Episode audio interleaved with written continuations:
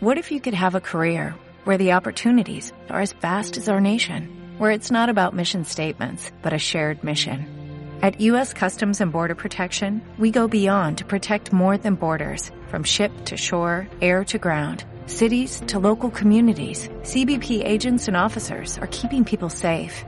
Join U.S. Customs and Border Protection and go beyond for something far greater than yourself. Learn more at cbp.gov/careers.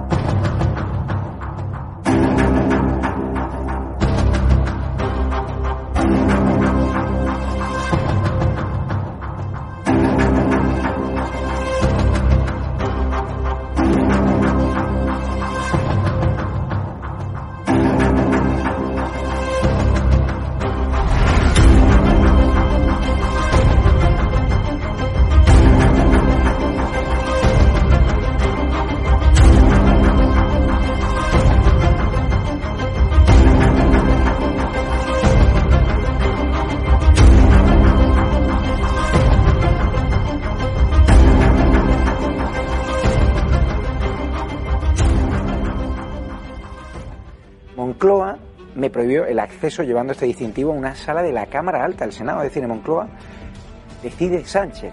Es algo gravísimo, pero mucho más grave es que el fotógrafo oficial de la Moncloa, Borja Puig de la, de la Bella Casa, Borja Puig de la Bella Casa, me agrediese doblemente cuando me acerqué educadamente a hablar con el presidente. Señor presidente, ¿por qué no me ha dejado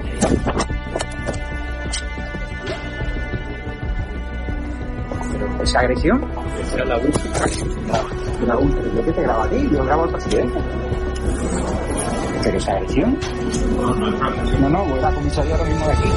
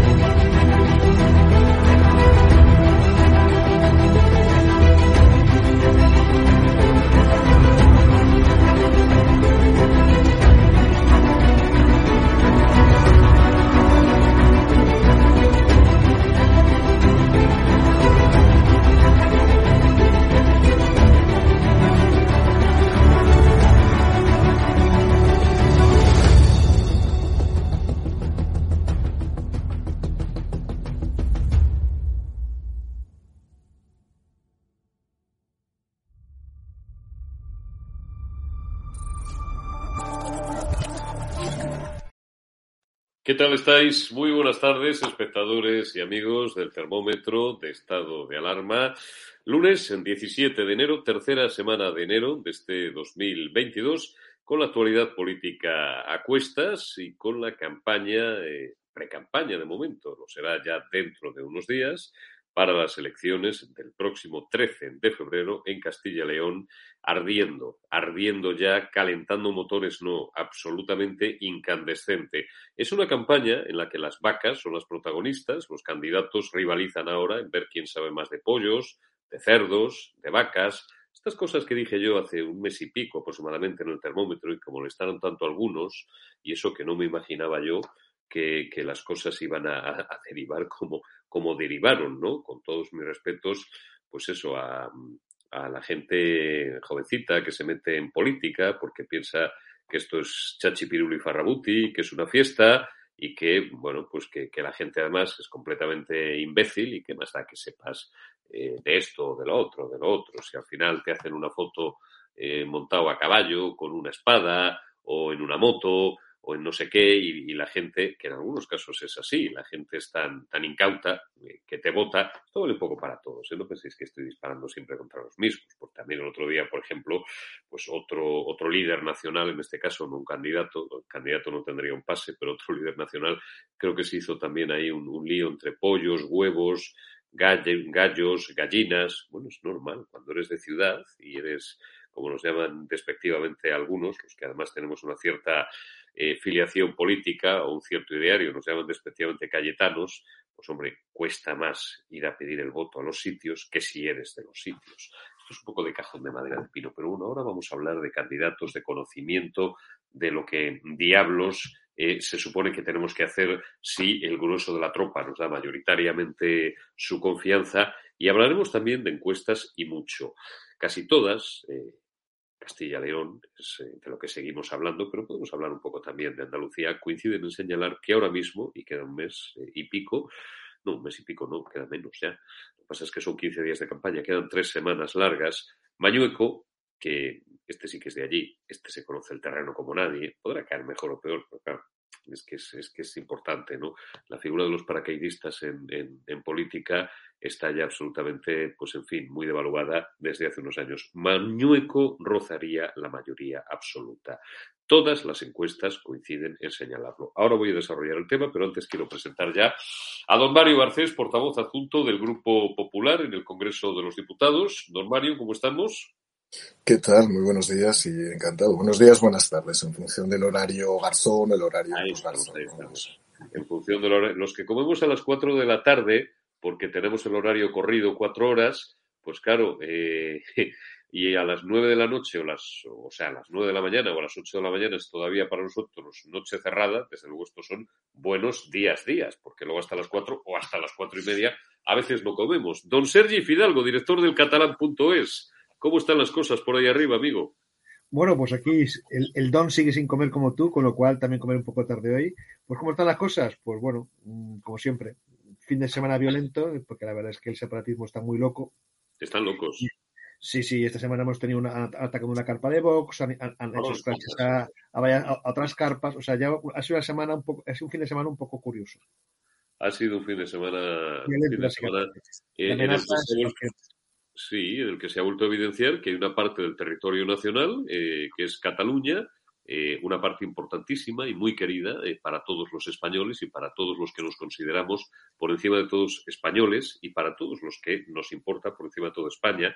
Y luego ya las siglas nos importarán más o menos, pero es algo más secundario digo que se demuestra que en esa parte del territorio nacional no hay todavía una democracia plena, porque no hay libertad plena, porque la gente no es que no pueda votar en libertad en aldeas muy pequeñas, es que no puede desenvolver su vida en libertad como se está viendo, no puede, hay un partido político, en este caso Vox, como les ocurrió a Ciudadanos hace, hasta hace muchos años, como les ocurría al Partido Popular, hace algunos más en Cataluña, que van a hacer un acto público, van a montar una carpa. Yo es que soy muy viejo, soy de los tiempos en los que a Piqué, a Rato y a unos cuantos más, ¿eh? Eh, a Rato no tengo el gusto, pero, pero a, a, Josep se lo he oído contar en muchísimas ocasiones, pues y a Rocío, lo, mal que lo pasaron, pues hubo que sacarles de una manifestación porque te apedreaban, te agredían o te podía ocurrir algo peor, aunque lleves varias burbujas de 20 eh, escoltas a tu alrededor, pero como tengas una turba de mil locos, ahí vamos, perecen eh, toda la corte, toda la corte celestial. Os pongo en situación. antes de entrar en harina, es un 30 segundos. Sí, solamente, sí, solamente, digamos, para, eh, digamos, en consonancia con lo que tú has dicho. Mira, esta semana pasada, en catalán.es, entrevistamos a Milagros Cívico, que es la portavoz, la portavoz de Jucil, que es la principal asociación de guardias civiles en, Cataluña. Sí. Nos contó lo siguiente. Hay profesores que, hacen scratches en casas cuarteles y luego dan clase a sus hijos. O sea, profesores de hijos de guardias civiles participan en scratches a guardias civiles. Y luego al día siguiente te lo encuentras en clase, el, niño se encuentra al, profesor en clase. Claro, eso, eso ha pasado en Cataluña y se lo hacen a guardias civiles, que es un cuerpo armado, que merece cierto respeto y por mucho que les tengas muchas ganas, no deja de ser un cuerpo, no deja de ser un cuerpo armado. Tú imagínate lo que le pueden, lo que le pueden hacer a cualquier persona. Lo que le pueden contar o lo que le pueden hacer a los niños. O lo que nos pueden hacer, bueno, a los adultos, yo siempre digo lo mismo, a mí que me vengan de uno en uno, incluso de uno, de dos en dos, de tres en tres ya lo tendría más complicado. Pero hay que ser, eh, dedicado a esos profesores, muy hijo de puta, y lo, y lo vuelvo a repetir, hay que ser muy hijo de puta para eh, protagonizar o perpetrar, perpetrar comportamientos como los que acaba de describir Sergio Fidalgo. Ahora hablamos otro poquito de, Cataluña. Eh, vamos con el tema de apertura, como os digo, ¿cómo están las encuestas para las elecciones autonómicas en Castilla y León? En el mejor de los escenarios, el PP de Mañueco roza la mayoría absoluta.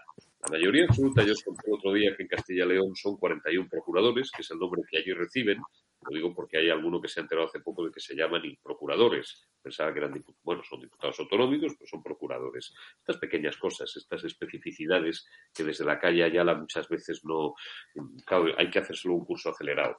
En menos de un mes, como os digo, se celebran elecciones en Castilla y León. Los sondeos, todos los publicados hasta la fecha, coinciden en que el Partido Popular de Alfonso Fernández Mañueco, candidato a la, presidenta de la, a la presidencia de la Junta de, de Castilla León, líder de los populares castellano-leoneses, con anterioridad alcalde muchísimos años de una de las ciudades, de las capitales más emblemáticas de esa maravillosa comunidad que es la mía, de las nueve provincias, fue alcalde de Salamanca eh, pues yo creo que un par de legislaturas, no sé si estuvo dos o tres legislaturas, Alfonso, como alcalde de Salamanca. Lograría la victoria, esto es evidente, porque además el PSOE se hunde. Gracias, Alberto Garzón, gracias, nos has hecho un favor a todos los patriotas y a todos los castellanos leoneses que queremos, seguimos queriendo lo mejor para nuestra región, a veces tan injustamente olvidado.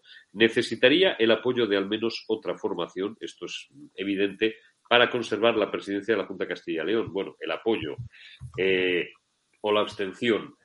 Todas las encuestas, estoy leyendo una media de encuestas, que me la he currado antes, eh, otorgarían al PP entre 34 y 40 procuradores, 40 en el mejor de los casos. Os he dicho que 41 es la mayoría absoluta, pero cuidado, porque hay algunos sondeos que dejan a los de IGEA, a los de Ciudadanos, fuera de la Cámara, pero hay otros sondeos que les dan uno o dos procuradores. Es decir, que Mañueco podría verse en un escenario, por ejemplo, y empiezo a hacer hipótesis y ya os doy la palabra, de 39 más 2, 41, o, como ya hablábamos de esto el otro día, ¿te acuerdas, Sergi? Tú apuntabas, hay uno o dos de UPL, que son más bien de izquierda, son tendencia filosocialista, pero hay un, señor o una señora, lamento no recordar si es hombre o mujer, ni su nombre, eh, y si no lo sé yo, pues bueno, menos mal que yo no soy candidato ni aspiro a presidir eh, la Junta de Castilla-León.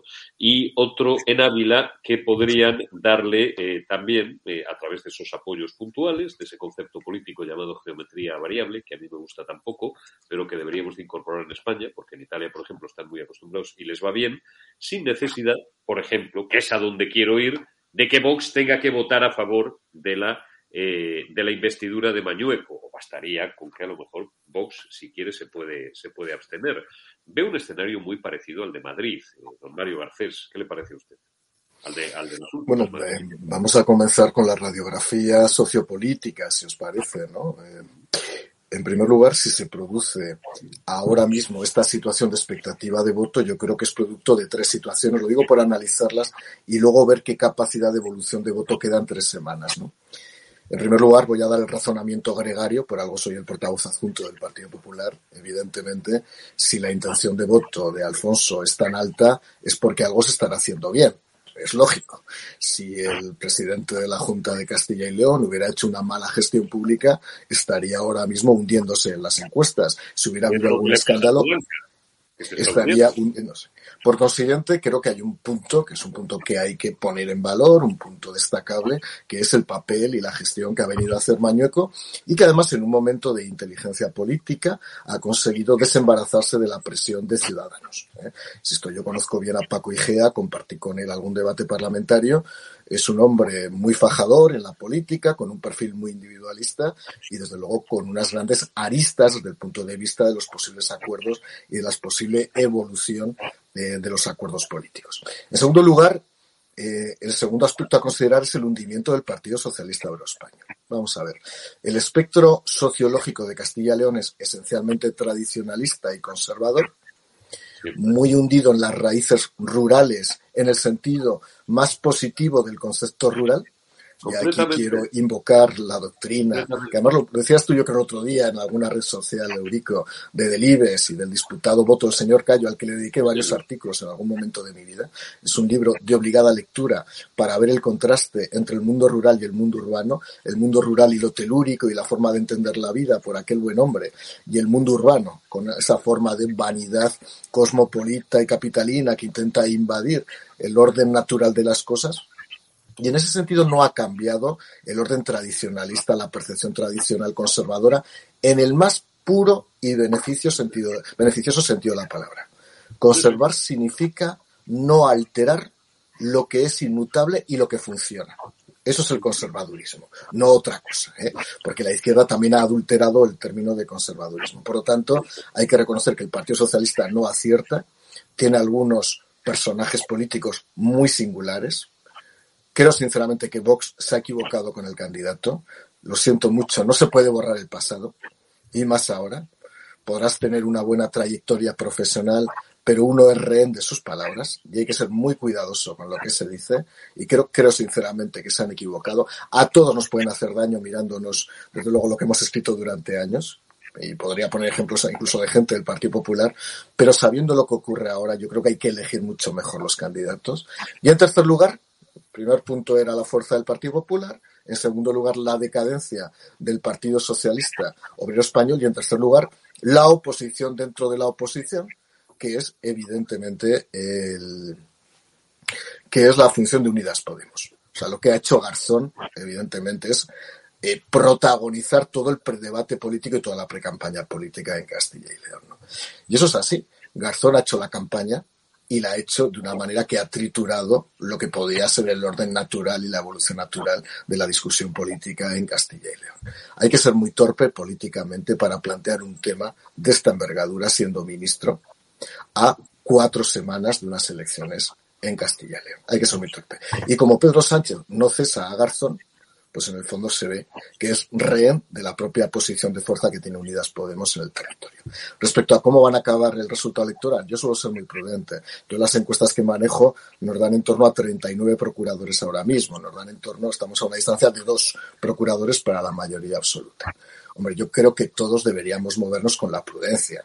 Es decir, yo entiendo que Vox va a acelerar, lógicamente tiene que acelerar para intentar captar más voto final. Está subiendo y felicito a Vox porque suba, pero quiero recordar que si nos quedamos a dos procuradores, evidentemente la aspiración del PP es en tres semanas llegar a 41, pero si no llegáramos, que todo el mundo sea consciente de que la posición ahora mismo del Partido Popular es muy próxima a la mayoría absoluta.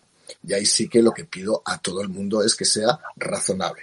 Si realmente una inmensa mayoría de los castellano-leoneses apoyan al Partido Popular, pido sensatez y pido mesura y equilibrio a cualquier formación política próxima al Partido Popular para que le dé la estabilidad necesaria para gobernar. Insisto, pido mesura. Cuando se, va a estar, si no en la mayoría absoluta, a uno o dos procuradores de la mayoría absoluta, replicando prácticamente el resultado de Madrid. Pedimos sentido de Estado porque es lo que hay que pedir a las fuerzas políticas cuando se hacen mayores. Tú puedes comenzar siendo, eh, tu andadura, digo, la vida pública, un movimiento patriótico, un movimiento que aglutina una serie de ideas, que por cierto no son patrimonio de ellos solamente, no son patrimonio de nadie, son patrimonio de todos. Aquí lo he dicho 50.000 veces cuando en los últimos dos meses me ha caído la del pulpo. A mí, fulanos, que hasta hace 10 años eh, ni les interesaba una mierda, ¿qué digo 10? 5, la política, que incluso estaban en opciones de izquierdas, que en el mejor de los casos estaban en el Partido Popular y ahora son los que más se abren la camisa para decir eh, globalistas, traidores, tal, no sé qué, no sé cuántos, a mí, a mí no me van a enseñar el amor a España, eh, la defensa de la unidad de España, la defensa de la economía de mercado y de, otros muchos valores liberales en los que creo, así como de otros conservadores también en los que creo, la defensa de la vida, la defensa de la libertad individual, la defensa de una serie de...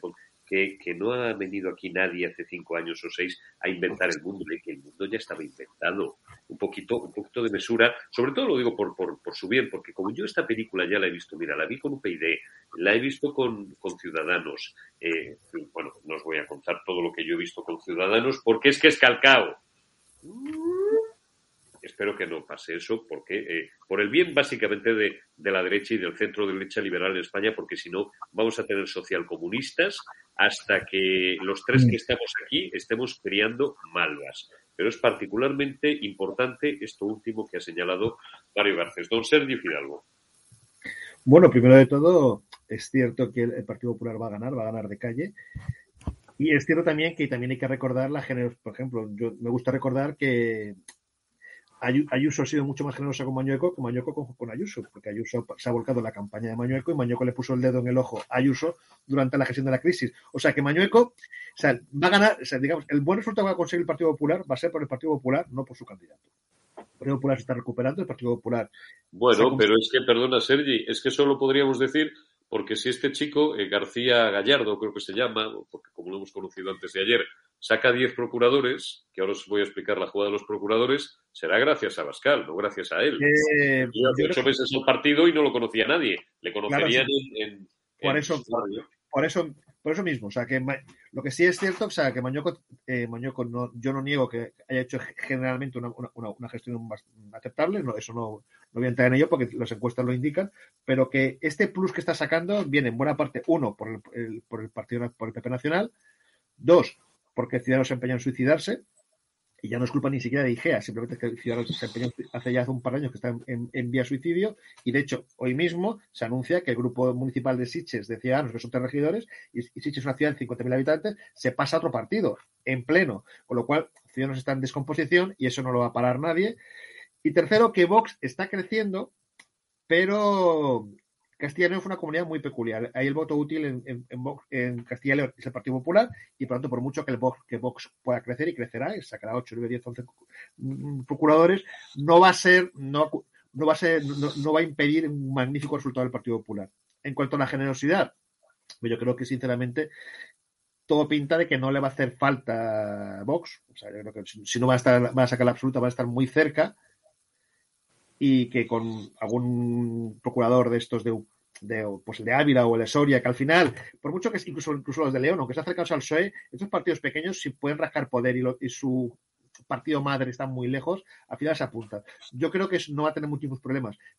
Y más le vale al Partido Popular que no lo tenga, porque Vox mm, se va a poner farruco. Pues claro, Vox está cambiando el discurso con el, diciendo que ahora quiere ser útil, quiere participar y quiere ejercer, y que no va a regalar. Y claro, la primera prueba de este nuevo discurso es Castilla y León, con lo cual si a la mínima de cambio automáticamente tener apoyo gratis, se van a, descalificar a ellos mismos. Yo creo que no le va a hacer falta, yo creo que el Partido Popular podrá hacer geometría variable porque va a estar muy cerca de la mayoría absoluta y con si se queda uno, dos o tres podrá pactar unos con otros, pero que si así no fuera, de momento la campaña del PP está siendo muy correcta y por lo tanto no está cometiendo ningún error y por lo tanto no tiene por qué pagar nada, pero si de aquí al, día 13 pasa algo, que tengan claro que Vox les va a hacer sudar sangre.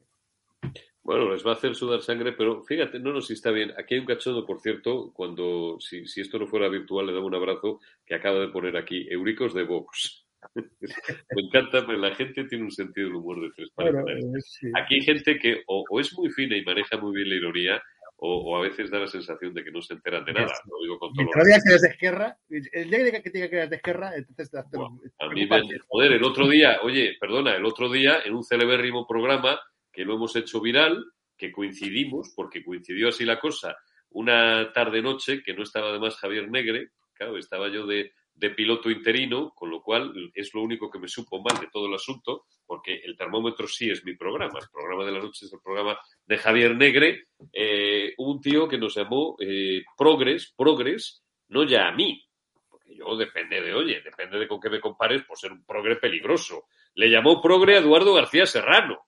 Y dije, Dios, es un progre tradicionalista. toda la vida. Estamos perdiendo. Eduardo es un progre de toda la vida, Estamos perdidos, macho. ¿Qué dice Eduardo, por cierto?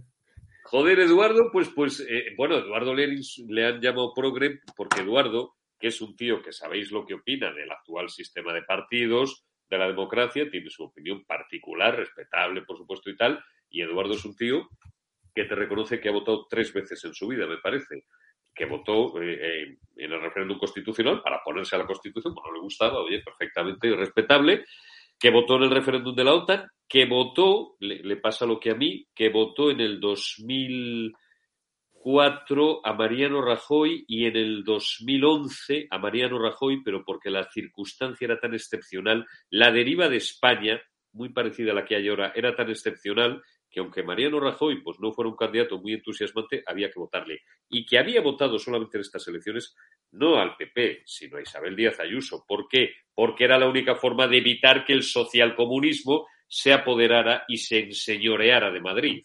Porque Eduardo, falangista, que lo ha, lo ha reconocido toda la vida y amigo mío desde hace muchos años, lo que sí tiene claras, bueno, tiene claras muchísimas cosas, porque Eduardo es un tío que es una enciclopedia, pero eh, que lo fundamental es, A, no equivocarnos de quién es el enemigo y B, no pertenecer nunca a esa cofradía que prefieren los que se jodan, que se jodan la ideología del partido más cercano a ellos, con tal, aunque se joda más España, mejor dicho. Y esto lo he dicho muchas veces y me han puesto a parir. Me da igual, a mí es que me importa España. Y yo, esto del chiste del guardia civil y del gitano que salvan a la mujer de Franco y cuando llega Franco le dice, pídanme lo que quieran, pero le dice al gitano, le dice, tenga usted en cuenta que pida usted lo que pida, al guardia civil le toca dar el doble. Y dice el gitano, pues yo quiero que me saquen un ojo. Bueno, pues yo no pertenezco a esa cofradía y si alguien prefiere, insisto, que eh, con tal de que se joda mi enemigo de toda la vida, al que odio más todavía que a los socialcomunistas, aunque se fastidie más España, por ahí nunca me van a encontrar. Encuestas en Andalucía. Bueno, pues eh, cuando Juanma Moreno tenga bien adelantar y convocar, que lo hará en cero coma, podría gobernar en solitario, pero dependería aquí sí de la abstención de Vox. ¿A dónde quiero llegar? Tú dices, Sergi, que Vox le va a hacer sudar sangre a Mañueco le está haciendo sudar sangre Isabel Díaz Ayuso y me parece muy bien porque tiene 13 procuradores o 13 diputados autonómicos porque aquí Ayuso sí que necesita los cuatro de Vox porque lo que tiene enfrente son 48 tíos de izquierda pero Mañueco está en una, va a quedar en una posición mejor para él. Y oye, yo de Mañueco es un tipo del que tengo mis reservas, lo he dicho muchas veces. Mañueco no es Ayuso.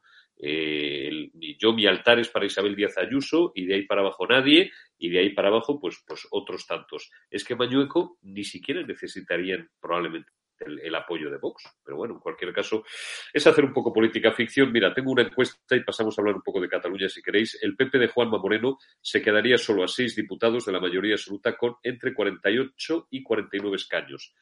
La mayoría absoluta en eh, el Parlamento andaluz son 55. Ciudadanos, Juan Marín, no desaparece tampoco según las encuestas. Es decir, que, que Vox suba eh, ¿Cuántos tiene ahora Vox, me parece, en Andalucía? ¿Son 10 o, 12? Que suba a 13 o a 14. Bueno, y otra cosa, ya con esto tenéis que tener en cuenta, amiguitos, que en función de la ley electoral que tenemos, por debajo de un 10% son 6 procuradores o 5. Por encima de un 11 o un 12, fijaos, qué cositas, qué tontería, ¿eh? Un 2% más son 10 procuradores. ¿Serán capaces eh, eh, un partido que es maravilloso y que ha venido a, bueno, pues, pues a, ampliar la pluralidad del arco político español, de manejar eh, con el trazo fino con el que los dos grandes portaaviones, y tengo delante a un eximio representante de uno de ellos, manejan estas cosas en las campañas electorales y más hoy en día que hay una cosa que se llama Big Data. 10% por debajo, 5 escaños. 10, 11% por encima, 10 procuradores. Bueno, hay que saber manejar las tendencias, hay que saber manejar los últimos minutos del partido y hay que saber manejar una campaña electoral. Es decir, primero ya sabemos que sociológicamente las tendencias mueven votos estructuralmente, pero que cometer un error a un mes, un mes y medio de las elecciones puede decantar al final hasta la propio, el propio gobierno de una comunidad autónoma. Por eso Garzón es un irresponsable lo digo claro, pero más irresponsable es Pedro Sánchez por no cesar a Garzón. O sea, es que es una irresponsabilidad comanditada. O sea, no tiene ningún sentido que un debate de este tipo... y se va a tener que comer... Claro, en una comunidad autónoma tradicionalista, apegada a la tierra, a la agricultura, a la ganadería, comenzar a abrir un debate de este tipo a un mes y medio es suicida políticamente. O sea, Pedro Sánchez, que evidentemente pues eh, no, no, no, no, tenía idea de lo que iba a decir Garzón, entre otras cosas porque son satélites periféricos que tienen ideas propias y actúan como tertulianos de cuarta copa a las cuatro de la madrugada, porque es lo que son. No, no tiene sentido que sea un ministro de consumo, sino que es alguien que pasa por una barra, se junta con el rejón y empiezan a contar sus vidas, cómo funcionan los gusanos y cómo funciona el mundo con ellos, ¿no? Claro, si ya ni siquiera miden la oportunidad de sus declaraciones, evidentemente tienen un problema, pero es que ya el problema lo tiene Sánchez. Porque, insisto, Sánchez es el que nombra y Sánchez es el que destituye. Y además, cuando demuestra contumacia a Garzón manteniendo sus declaraciones, demuestra que le importa un bledo Sánchez, le importa un bledo el Partido Socialista y le importa un bledo las elecciones en Castilla y León. Pues los castellano-leoneses juzgarán. O sea, es que esto es así de claro, sobre todo ya por chulería, sobre todo ya por contumacia e incompetencia del presidente del gobierno. A partir de ahí, un pequeño comentario respecto a lo de Andalucía. Porque Juanma Moreno, que es buen amigo, fue secretario de Estado de Servicios Sociales como yo, y le tengo un gran aprecio personal, cuando llega a ser presidente de la Junta, y eso es hace apenas dos años, nadie pensaba que podía invertir la pirámide de intención de voto que había en Andalucía y que durante 40 años había sido rehén también de una especie de alojamiento permanente del Partido Socialista Obrero Español, basado en una política clientelista dos años después, está muy próximo a la mayoría absoluta también. ¿Con esto qué quiero decir? Que aquellas comunidades autónomas, gobernadas tradicionalmente por el Partido Socialista, que sociológicamente entendían que sin el PSOE solamente podía caber que se abriera el suelo y apareciera el sulfuro del infierno, del infierno de la derecha liberal, se han dado cuenta que no es así y que hay una forma de gestionar liberal, de derechas, conservadora y tradicional, donde desde luego nadie se siente perturbado y que se puede votar perfectamente.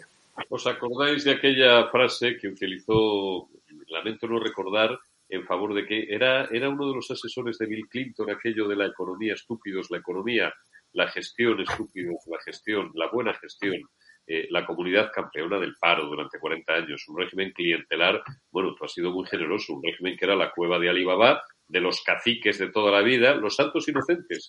Habéis visto, por seguir con Delibes, bueno, pues, pues, pues eso era Andalucía, solo que ahí los caciques eran el alcalde de Marinaleda, comunista, pero que era millonario, el Diego Cañamero, un fulano que luego le metieron en la cárcel, o no sé si llegó a entrar en la cárcel, que era otro delincuente y que, y que participaban en atracos a supermercados. Este era el tipo de gente de izquierdas del que gobernaba ese partido tan respetable, entre comillas, como es el Partido Socialista, pues efectivamente Juan Moreno ha invertido la, tendencia. No sé si quieres, Sergio, hacer un apunte sobre Andalucía o si no paso a preguntarte exactamente porque, aprovechando que te tengo eh, como cronista de lujo, de que me hagas un resumen de lo que ha pasado, que ha sido muy grave este fin de semana en Cataluña. Muy grave, nada nuevo bajo el sol, pero es que, bueno, pues esto va increciendo.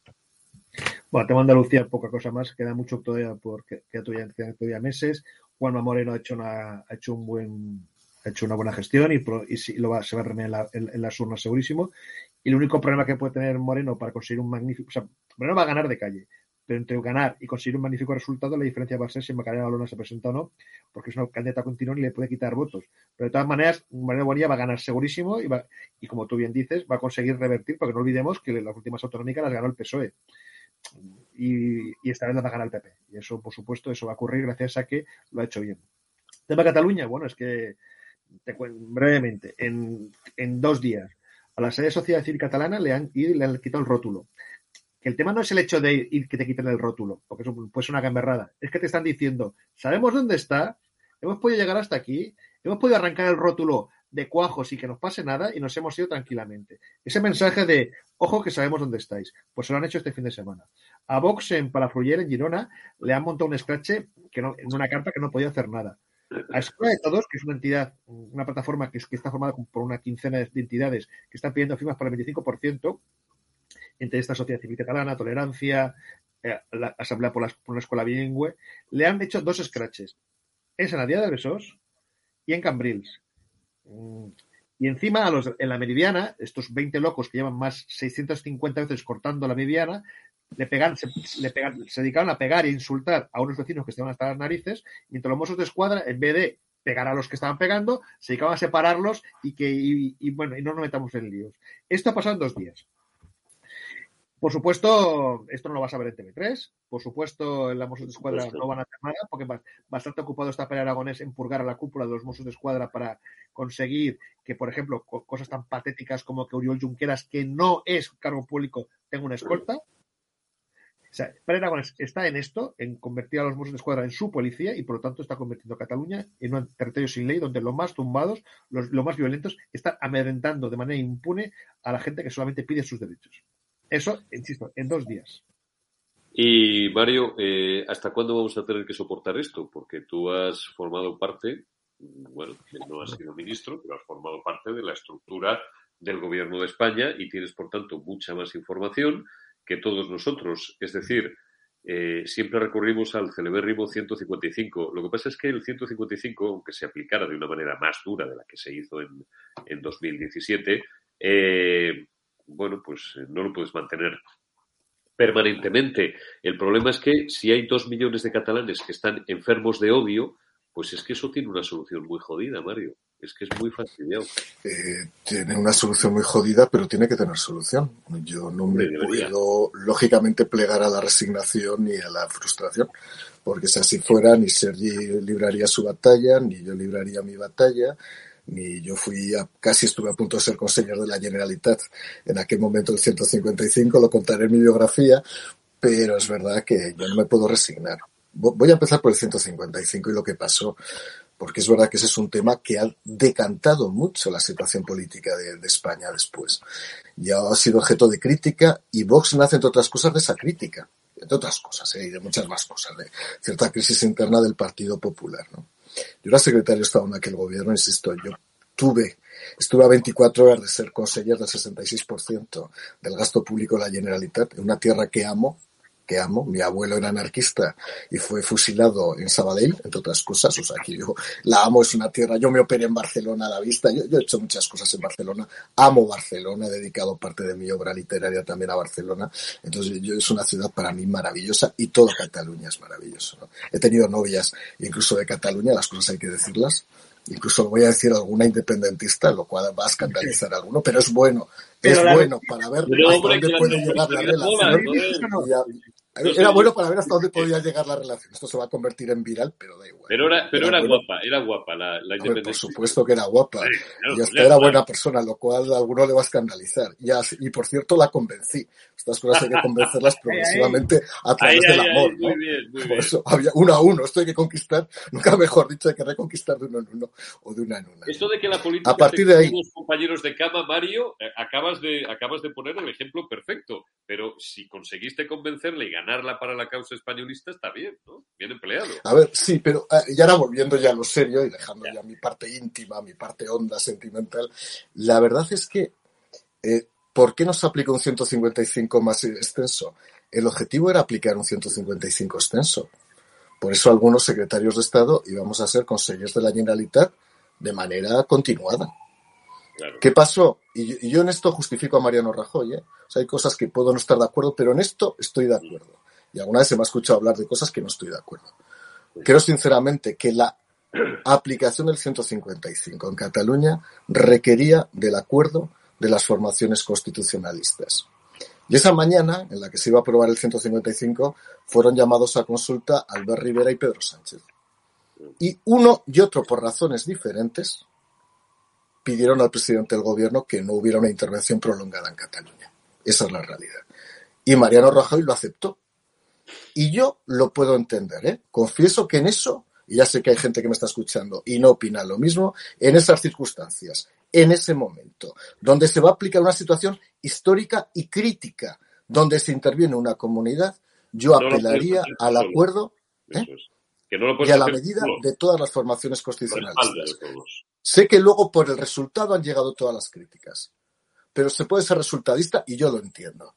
Pero en aquel momento me hubiera gustado ver a todos los que lo critican siendo presidentes del gobierno. Me hubiera gustado ver cómo actuaban, si actuaban unilateralmente y quedándose solos sin el apoyo del Partido Socialista y de Ciudadanos en aquel momento, insisto, que lo veamos con ojos de aquel momento. A partir de ahí, por supuesto, si hay una infracción constitucional, habrá que aplicar el 155, pues que va de suyo que, ya vale. O sea, es que yo que soy un hombre íntegramente jurista, que considero que el Estado de Derecho debe llegar hasta el final, si se produce un incumplimiento, se activa la ley, y en este caso se activa la ley constitucional. Ahora bien, con eso no es suficiente, evidentemente, porque hay un tema sociocultural, socioeducativo, un tema pedagógico. Y para eso, A, hay que estirpar el cáncer del los nichos donde se produce el adoctrinamiento. Y el adoctrinamiento esencialmente se produce en dos lugares. En la educación, en el sistema educativo y en los medios públicos de comunicación. Y por cierto, a la vanguardia habrá que hacer un día también, y a la familia Godó, un estudio sobre cómo evolucionó la familia Godó en los últimos 30 años, por razón de la pasta y por razón del dinero. Porque cada uno tiene que ser responsable de sus actos. O sea, yo de verdad, aquí ya vale que los políticos no hablemos de los periodistas. Ya vale.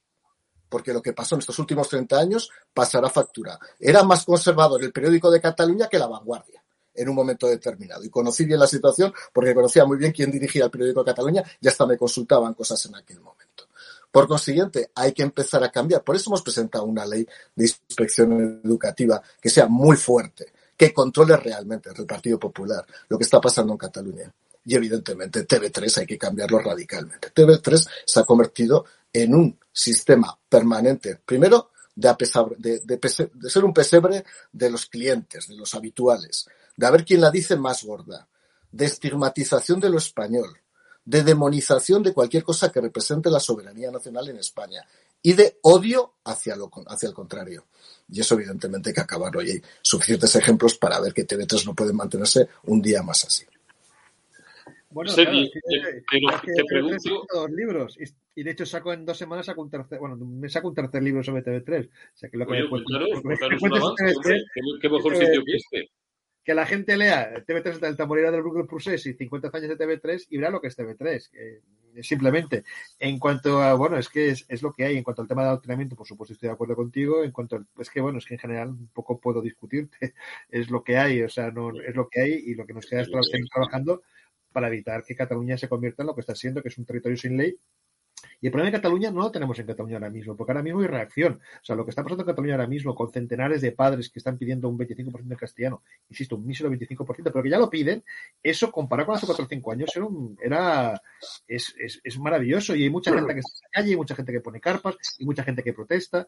El problema lo tenemos en Madrid. El problema que tenemos es que Esquerra Republicana que ha hecho, ha hecho, comandita con Bildu y, y gobiernan, co-gobiernan en Madrid. Lo que tenemos que conseguir es que el separatismo en Madrid deje de tener influencia y sobre todo que ciertas capas ilustradas, económicas, financieras y poderosas de Madrid sí eviten seguir buscando al nacionalista bueno con el que pactar. El nacionalismo no hay que pactar con ellos, hay que pactar con los tres millones y pico de catalanes que no somos nacionalistas, que somos los que, los que defendemos a España en Cataluña.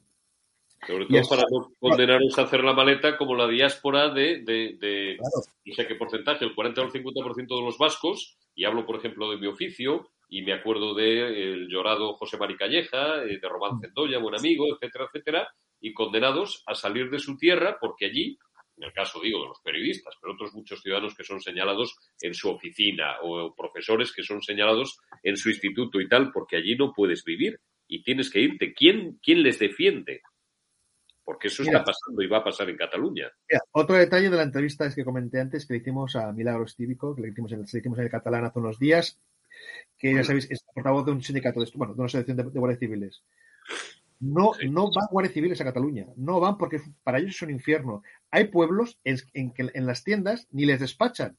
En Tortosa, por ejemplo, yo te lo digo, en Tortosa no encuentran ni la Guardia Civil. Fíjate que son salvajes y son criminales estos miserables que hasta la Guardia Civil, que son tíos bragaos, siempre digo que la Guardia Civil para mí, vamos, es, es casi como Dios, porque la he tenido en casa, ni la Guardia Civil se atreve, vamos, no es que no se atreva, no quieren ir a, sitios como Tortosa, por ejemplo. Pero fíjate, fíjate, Eurico y Sergi, que lo más grave, lo más ignominioso, lo más abyecto, es que sobre todo atacan a sus hijos.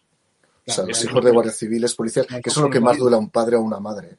claro. Que sean estigmatizados por una especie de para que, el padre, para que el padre que lleva pistola y placa vaya por ellos. No, no, no, es que van a por las familias, van a por las familias, van por los maridos, van por las esposas, van por los hijos, claro, por supuesto. Pero la diferencia es que, por ejemplo, en el País Vasco o en Navarra, en los años de plomo, el ser guardia civil en estas zonas tenía un complemento, tenía un, tenía un plus, tenía una ayuda que hacía que la gente se lo pudiera pensar.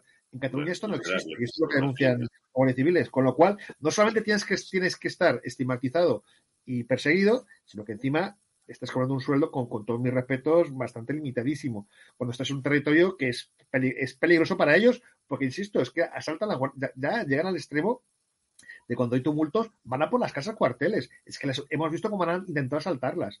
Bueno, ahora de momento llevamos dos días tranquilamente, pero al próximo, la próxima ronda de tumultos lo van a hacer. Eso lo he visto yo en Galicia, hasta en Cangas del Morrazo, que les tenían acorejados todos los días. Claro, era otra España, eran otros tiempos, pero ¿cómo, cómo, cómo no recordar al llorado Enrique Rodríguez Galindo, al general Rodríguez Galindo, que constituyó, hizo de Inchaurrondo un auténtico fortín, porque si no, bueno, pues les hubieran intentado hacer lo que dice Sergi que hacen en otros sitios, rodear todos los días o todos los sábados por la tarde la casa cuartel, no dejarles salir, hacerles escraches cuando llevan a los hijos al colegio con las, cuando con las mujeres o cuando las mujeres van a la compra. Claro, llegaban tíos, pero estos cuando nacen eh, eh, rompen el molde y ya sé que Inchaurrondo es muy polémico por algunas cuestiones, pero es que a lo mejor era la única forma de que pudieran vivir, de que pudieran vivir. A Rodríguez Galindo y a sus guardias civiles no les tocaba un pelo ni Dios Padre. Pero, claro, pero eso es vivir prácticamente en un Estado, en una situación prélica. Y eso no es lo que queremos. Lo que queremos es que el Estado de Derecho sea el que articule la organización y nuestra convivencia, la organización social de nuestra convivencia y que el imperio de la ley pues rija en todas partes porque si empezamos a instaurar la ley de la selva, pero es verdad que es, que es, muy, es, es muy injusto. Os voy a hacer una pregunta muy rápida porque me quedo sin tiempo y aunque sea, sabéis que se está perpetrando, que escriba perpetra, eh, cambio radicalmente de asunto, pero aprovecho que tengo a Mario que sabe de esto y, a Sergi y, yo mismo que lo sabe desde el punto de vista de que pagamos nuestras cuotas y tal. Eh, ¿Qué opináis de lo que quiere perpetrar escriba con los autónomos, en algunos casos, hasta triplicándoles eh, lo que están pagando los 280 y tantos, 290 de media, para que tributen, dicen estos, eh, no quiero que se me caliente la boca, en función de sus ingresos reales. ¿Cómo se puede ser tan miserable? Esto dicho, dicho así sobre el papel parece que suena justo, ¿verdad? Parece que suena bien. No tenemos mucho tiempo, pero este, a este tema le dedicaremos minutos y minutos porque como nos afecta personalmente a casi cuatro millones de propios en este país, vamos a hablar de esto y además traeremos algún experto, traeremos algún técnico. Mario, ¿qué opináis de esta, de esta reforma? Bueno, los autónomos han sido los principales damnificados de la crisis económica de los últimos dos años si ya no han recibido ayudas directas, si solamente se han podido beneficiar de determinadas compensaciones muy limitadas, si han cerrado más de 100.000 porque no pueden desarrollar su actividad, si además se les sube impuestos permanentemente, si ahora además se introduce el factor de progresividad a la hora de tributar, porque es un gravamen también la cuota de autónomos, evidentemente en este país va a ser un infierno para que cualquier autónomo pueda desarrollar su actividad que es todo lo contrario. En España el 80% de los profesionales, de las personas que se dedican a las actividades comerciales o mercantiles en el mercado son autónomos y pequeños y medianos empresarios. Ese es el tejido. Podremos, nos podrá gustar más o menos, si está hiperfragmentado o no, pero realmente es un disparate. Comienza a haber muchos disparates que yo no llevo a entender, incluso yo soy inspector de Hacienda, que me están preocupando porque incluso provienen del Ministerio de Hacienda. La última, que parece gravísima, es que se tribute por las indemnizaciones por accidentes de tráfico. ¿eh? Es decir, además, malentendiendo el concepto de compensación económica cuando hay un justo precio y cuando se ha determinado voluntariamente, y insisto, no hay ningún tipo de ganancia patrimonial. Comienza a haber una especie de voracidad tributaria y recaudatoria que yo no había visto antes, porque en el PSOE es ideología fiscal y les gusta subir impuestos, pero subirlo a los autónomos o subirlo en un caso de pura justicia material, como son las compensaciones, en el caso de las indemnizaciones por accidentes de tráfico, me parece una cosa que no había visto en mi vida. Algo, algo se está perdiendo. Desde luego los nombramientos del Ministerio de Hacienda son todos unos disparates, todos los secretarios de Estado que ha habido y María Jesús Montero es un disparate en sí mismo y desde luego algo está pasando para que la lógica de un ministerio profesional del que yo pertenezco y al que adoro y donde hay magníficos profesionales esté perdiendo el en el último tiempo y también evidentemente escriba, que por cierto, nada, y con esto cierro, no, no tiene nada que ver el escriba técnico con el escriba político. Ha perdido toda su consistencia técnica y se ha convertido en una especie de maqueto al servicio del Partido Socialista de Español. Bueno, yo estoy realmente indignado es poco. Así Mario, y conexión. Abróchame, Sergi, el programa y nos vamos a que son y 49. No, poco porque simplemente nos, van a hundir nos van a hundir la vida a los autónomos simplemente para pagarle la niñera a Irene Montero, para pagar los desmanes fiscales de Podemos, para pagarle, simplemente como esta gente se está gastando el dinero a expuertas simplemente en propaganda y en tonterías, tienen que sacar dinero de donde sea y lo van a sacar esquilmando a los autónomos. Pero es que, o sea, que de repente te tripliquen la cuota y ya no te digo a gente que gane 100.000 euros, sino a, cualquier autónomo medio le van a subir, como, poco se lo van a, en cinco, en cinco años le, van a, doblar las cuotas para al final acabando, acabar cobrando, cobrando la misma pensión miserable que nos van a pagar. Es que sinceramente yo estoy por la... Yo pongo, vamos, es que yo ya sinceramente no, o sea, si hay un autónomo que vota PSOE, vota Podemos, si hacen esto, si, si al final lo acaban llevando a cabo, es que será idiota. Y lo digo sinceramente, será idiota. Porque es, nos están robando yo espero como que todavía falta que, rectifiquen y que sea un globo sonda para que nos asustemos mucho y después hagan la mitad de la mitad. Porque si no, sinceramente, es, están, incitando a la gente a que vote cualquier otra cosa. Y veo que Eurico se ha caído se ha caído como autónomo, ha caído ya directamente. Claro, es que ya tenemos aquí a, a escribir controlando las comunicaciones. Nos han dejado autogestionar esto. Se, ha, se ha caído, se ha caído Eurico, pero bueno, eh, si queréis, ya estaba, ya estabais eh, finalizando, ¿no? El, el programa. Sí, tiempo ya. Eh, pues nada, yo creo que os voy a despedir yo, porque Eurico creo que le está fallando. Sí, se le cayó el internet, me está diciendo. Vale, pues le voy a decir que vamos finalizando.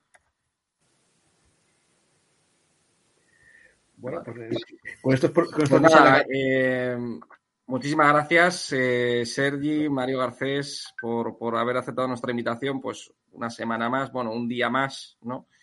aquí con, con, el termómetro de Eurico Campano. Muchísimas gracias, un abrazo a los dos. Muchísimas gracias, por todo. Gracias. Gracias, un abrazo.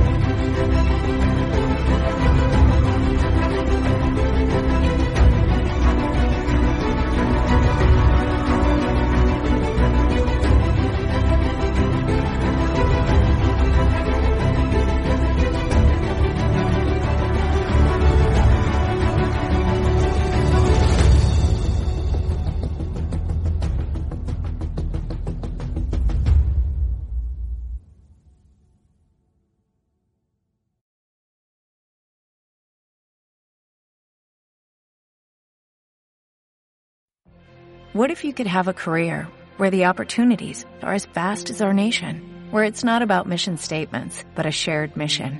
At U.S. Customs and Border Protection, we go beyond to protect more than borders, from ship to shore, air to ground, cities to local communities. CBP agents and officers are keeping people safe. Join U.S. Customs and Border Protection and go beyond for something far greater than yourself.